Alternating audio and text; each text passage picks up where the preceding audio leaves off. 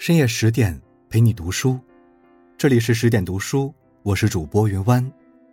今天要跟大家分享的文章是《黄鸡白酒》，世间所有烦恼都有解药。作者：米原。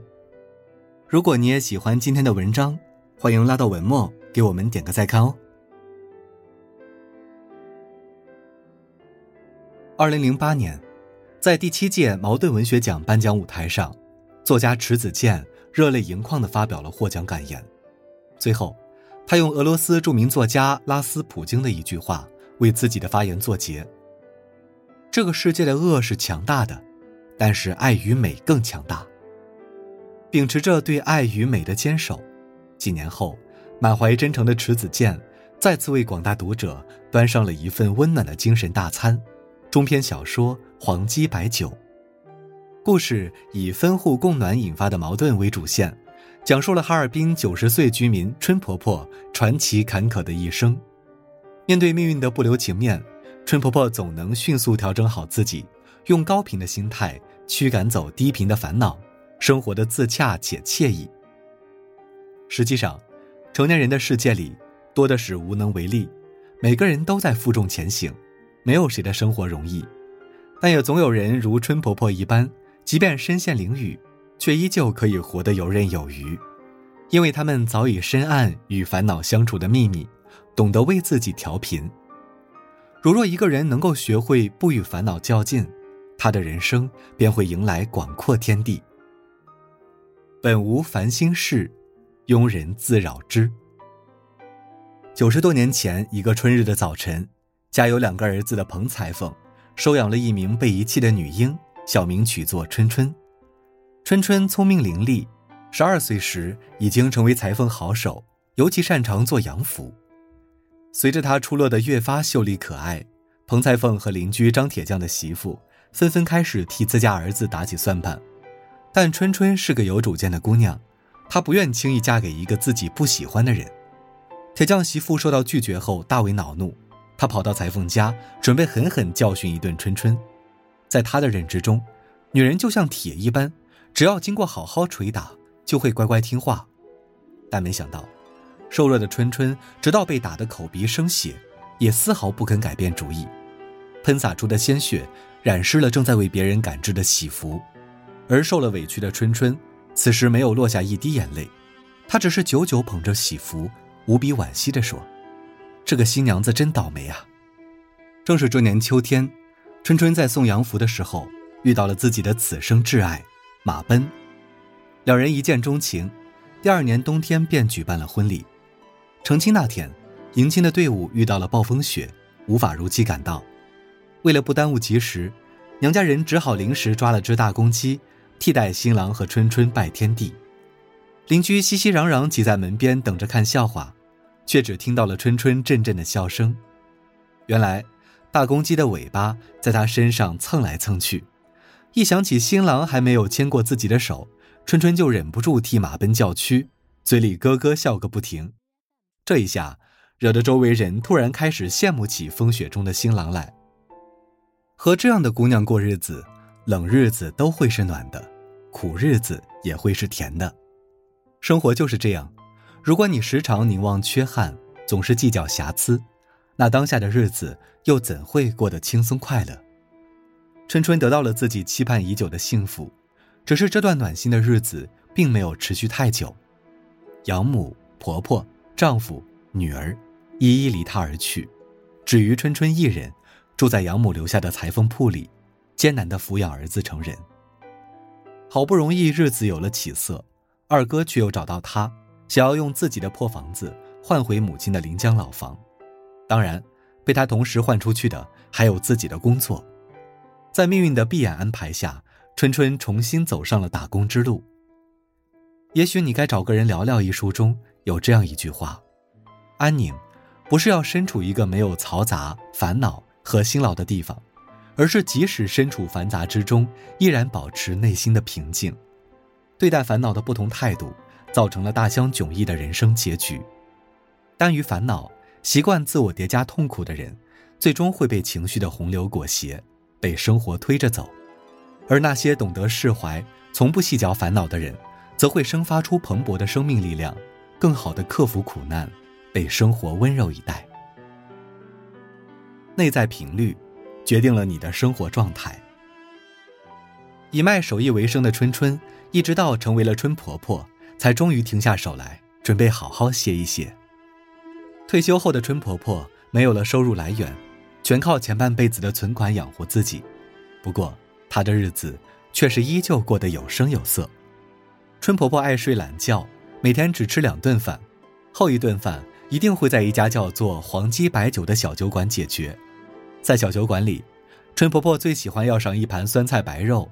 就着豆子喝烧酒，所以每当春婆婆看到商场里的女人们大包小包的购置昂贵衣饰时，便会在心中嘲笑：衣服首饰生不带来，死不带去，真不如喝点小酒滋润自己。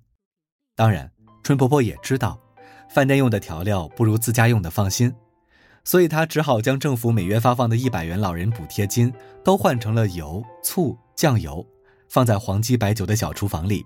专让老板为自己炒菜用。来黄鸡白酒的人们，每次看到春婆婆，最爱说的一句话就是：“还是您老懂得享受啊。”可生活有时就喜欢跟人对着干，偶尔还要给你点颜色看看，好让你敬畏于他。春婆婆平静悠闲的小日子，被政府的分户供暖改造工程打断了。那些红蓝色的管子，不仅震碎了她最引以为豪的楼外体徽标。把楼洞穿的千疮百孔，还吓怕了那些她悉心照顾的小野猫。被惹到的春婆婆决定用停暖来报复这些气人的管子们。为了防寒，她只好像往年一样，开始颇费周章地搜集材料，好将窗户缝严严实实地包裹起来。